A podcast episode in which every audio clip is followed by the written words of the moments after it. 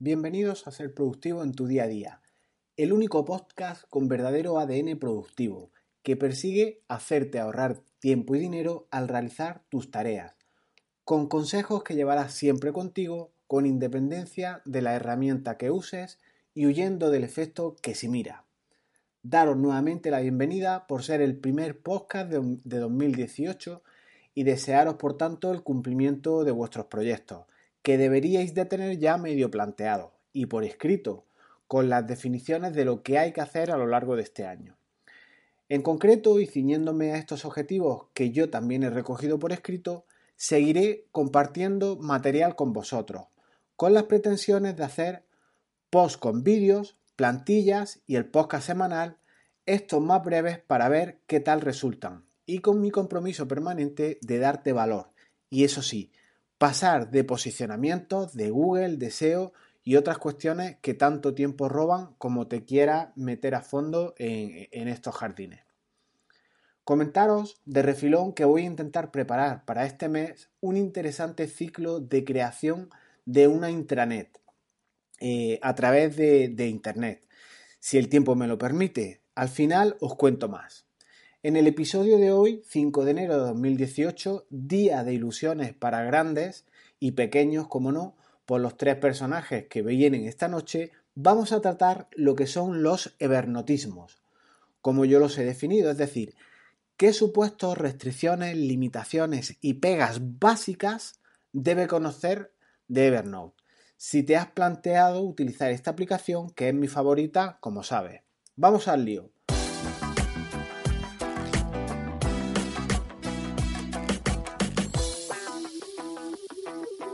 Hay limitaciones en la estructura de Evernote que debes conocer si es tu primera aproximación a esta aplicación.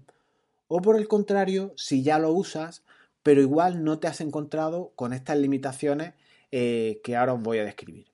En pocos minutos te vendrá bien conocer estos evernotismos ya que se te presentarán sí o sí en el futuro. Estos evernotismos, como yo los he denominado, con un gran rigor científico, son, por tanto, supuestos, restricciones, limitaciones, concreciones que debes aceptar con resignación eh, que muchos usuarios no conocen y debes tener muy presentes si trabajas con esta aplicación. ¿Y qué tipo mm, de limitaciones pueden ser estas? Pues por ejemplo, cuando creas una nueva libreta y la aplicación te reporta un mensaje del tipo, este nombre ya existe.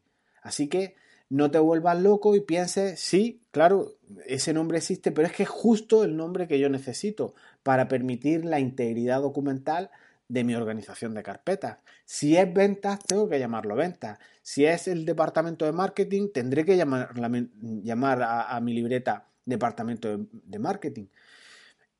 Porque ese es, ese es el nombre de la carpeta que yo necesito y es el que debo de poner. Pues sí, pero no. Y ahora ya te cuento un poco más. Hoy nos limitamos a cinco limitaciones que tiene el software del elefante sin perjuicio de que más adelante veamos alguna más y, por qué no, los, beneficios y las ventajas de esta aplicación. Limitación número uno. No pueden existir dos libretas con el mismo nombre. Hay quien mantiene que la organización estructural de Evernote es de tres niveles, en concreto pilas, libretas y notas. Mentira. Evernote tiene dos niveles, te guste o no. Dos niveles que es uno padre y otro hijo, no más. La nota es la unidad mínima de contenido y la libreta contiene esas notas. Puedes crear tantas libretas como, quieras, igual que las notas. Y las pilas de libretas son un sucedáneo de una estructura mayor que podría contener a las dos anteriores, en, en teoría a la libreta, y a una de estas libretas de, una manera superior. ¿En qué me baso en que no es un nivel real esta pila de libretas como un contenedor de contenido, un contenedor de libretas? Pues me baso en que cuando haces una estructura con este paradigma, al compartir una libreta, no solo no se mantiene, sino que no puedes ni compartir una libreta, una pila de libretas, perdón. Prueba a crear una estructura, una pila de libretas con dos libretas y unas cuantas notas eh, en, su, en su interior e intenta compartir esta pila de libretas con alguien. Por eso digo que es mentira porque esa escalabilidad a un tercer nivel, padre, hijo y sobrino, una organización de ese tipo, para ilustrarlo como, como una familia, no funciona en Evernote. Así que, aunque intentes compartirlo, no podrás. Piensa en las notas de tareas de un proyecto. Por ejemplo, ideas, imágenes, todas las echas a un proyecto que llamas proyecto 1. Genial, tienes tu, tu proyecto número 1 con una serie de notas. Comienzas otro proyecto que llama proyecto número 2, con otras tantas notas iguales, eh, con, que se llama una ventas, otra se llama lo que sea. En este segundo proyecto, por ejemplo, agrupas mmm, temas de ventas o proyectos de ejecución 2018, como quieras llamarlo. Y entonces ahora lo que quieres hacer es aunar todos esos proyectos en una pila de libretas para tenerlos todos agrupados. Imagina que son los proyectos vivos, los proyectos en curso que vas a implementar o que vas a intentar desarrollar en 2018. Llega un nuevo compañero a tu organización y debes trabajar con estos proyectos con él. Entonces, ¿qué mejor manera de apilarlos? Pues fácil, haces una pila de libreta y compartes esa pila que te digo y así esa persona tiene acceso a todo. Pues no, no se puede y tendrás que compartir libreta por libreta. Y si él quiere en su instalación, luego podrá apilarlas con el nombre que le plazca, pero no mantendrá tu pila o tu estructura que tú tengas en tu instalación. Así que avisados quedáis en, en este tema. Solo puede haber, por tanto, dos subniveles. Dos subniveles. Libretas, tantas como quiera, tantas como permita la instalación de Evernote, y notas dentro de estas. Y para una visualización por pilas, puedes crearte tú, pero a título individual, esa pila de libretas, ese, ese aglomerado, ese conglomerado de, de libretas, eh, pero ya digo, solo a título personal. Todo, que, todo esto que estoy contando está genial, pero ¿qué hay de las libretas con el mismo nombre, como, como mencionaba al principio de este audio? Pues te toca idear un sistema para que existan las libretas con diferentes nombres. Yo les doy al final del nombre o al principio un número único, como podría ser el número de expediente que tú tramites en tu organización y asunto arreglado. Si el número de expediente pudiera ser coincidente, pues ya queda ahí tu imaginación. Pon el DNI del titular, pon la fecha de, hora, de hoy más horas y segundos. En fin, esto ya te toca pensar a ti e idear un sistema para que no existan libretas duplicadas. Limitación número 2. Las etiquetas no se pueden compartir de un usuario a otro, pero por contra, para el usuario que las utiliza sí se permite jerarquizarlas eh, las etiquetas y es una manera muy ordenada de trabajar. Yo tengo una máxima que si me sigues desde hace algún tiempo la me la habrás escuchado mencionar y es que lo que no cubren las libretas lo harán las etiquetas. Como criterio para potenciar tu orden, tus búsquedas, etc., existe la posibilidad de etiquetar tus notas, con lo que te da más potencia que la adicional de buscar solo por texto plano, ya de por sí muy poderosa.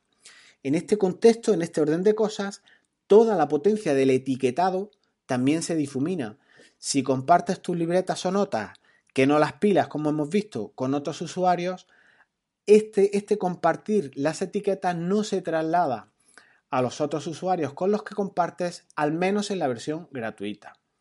Si has etiquetado una nota, por ejemplo, con dos etiquetas para, para llevar tu CRM, por ejemplo, utilizas la etiqueta pendiente llamar y otra etiqueta con el nombre del cliente, podríamos pensar.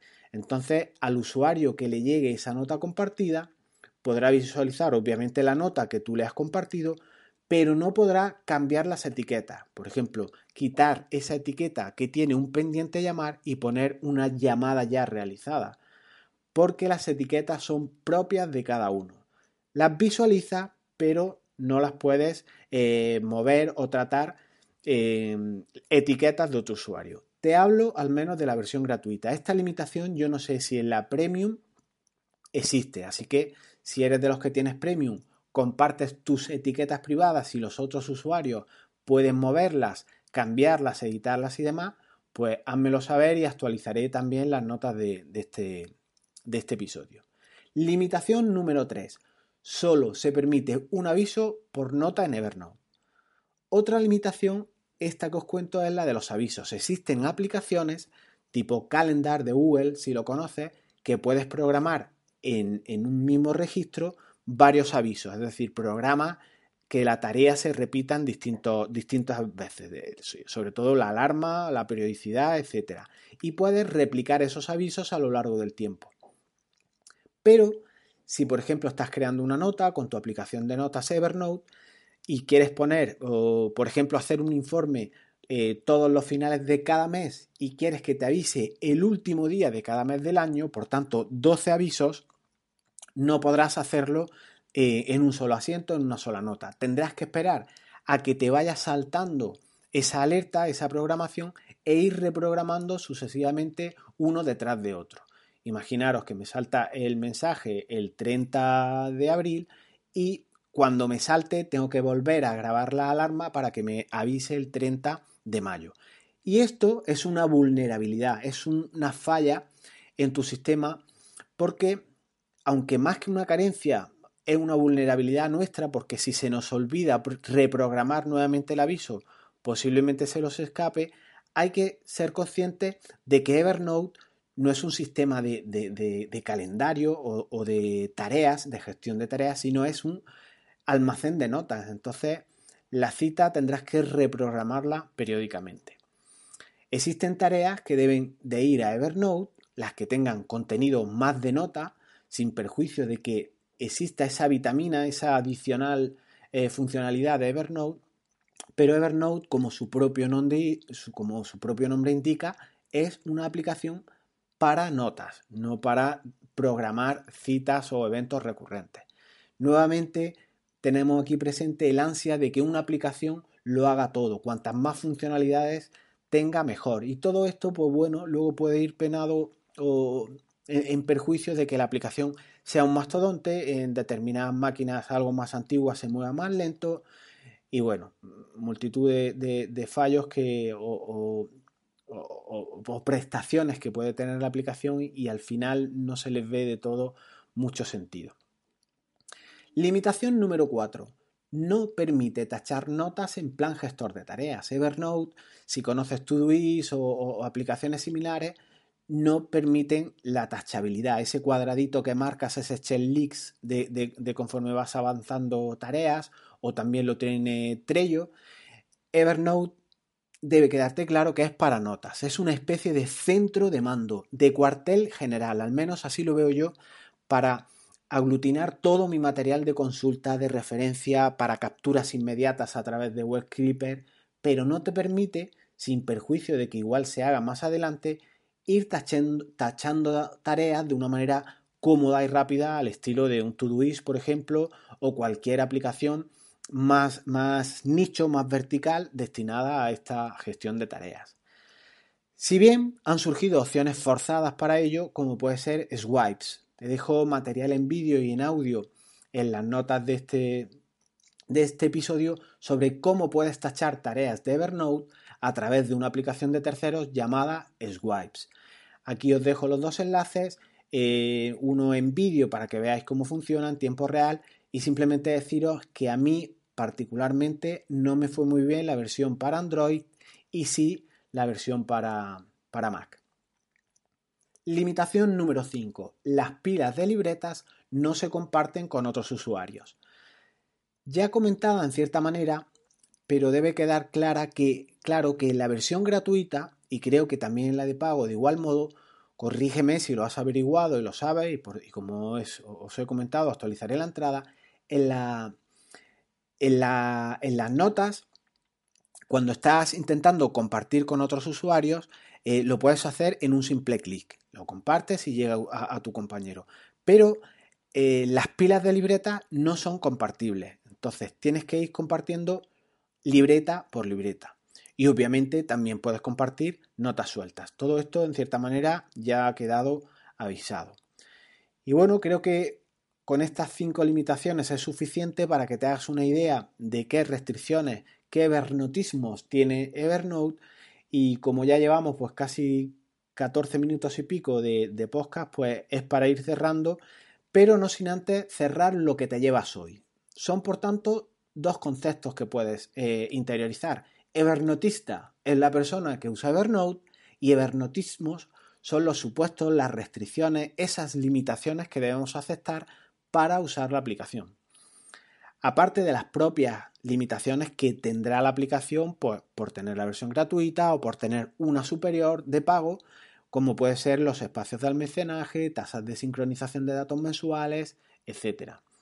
Por tanto, limitaciones han sido cinco, hay algunas más, pero creo que estas eran las más relevantes. No obstante, también existen muchas ventajas que en una próxima cita os comentaré y que hacen de este producto un auténtico pepino como se, como se comenta en ambientes más distendidos.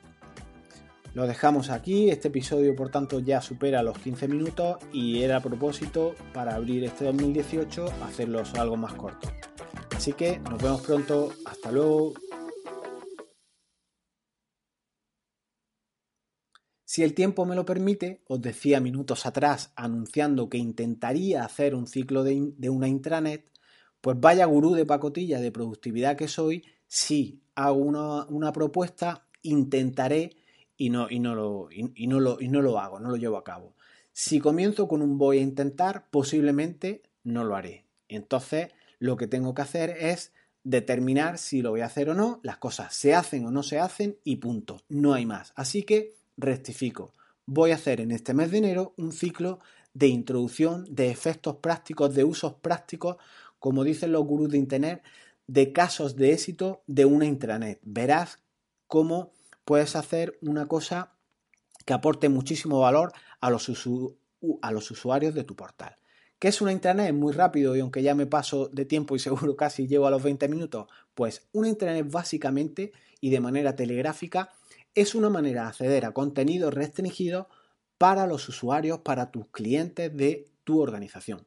Imagina poner a disposición de ellos un apartado en el cual en dos clics de ratón poniendo usuario y contraseña, pueden acceder a una documentación que solo ellos, por el hecho de pertenecer, ser clientes, puedan acceder. Tienes que enviarle una factura, unas escrituras, te tienen ellos que facilitar algunos datos, mandarte ficheros, miles de casos que se presentan a diario, pues se hace en ese apartado personal para ellos, de forma segura y de esta manera te abre un canal de comunicación muy eficaz que, como siempre comento, evita desplazamientos absurdos, visitas a tu oficina, gastos de gasoil para el que se desplaza, tickets de parking, transporte público y lo más importante, el coste de oportunidad de esas personas al invertir minutos que podrían estar en haciendo en cosas mucho más productivas.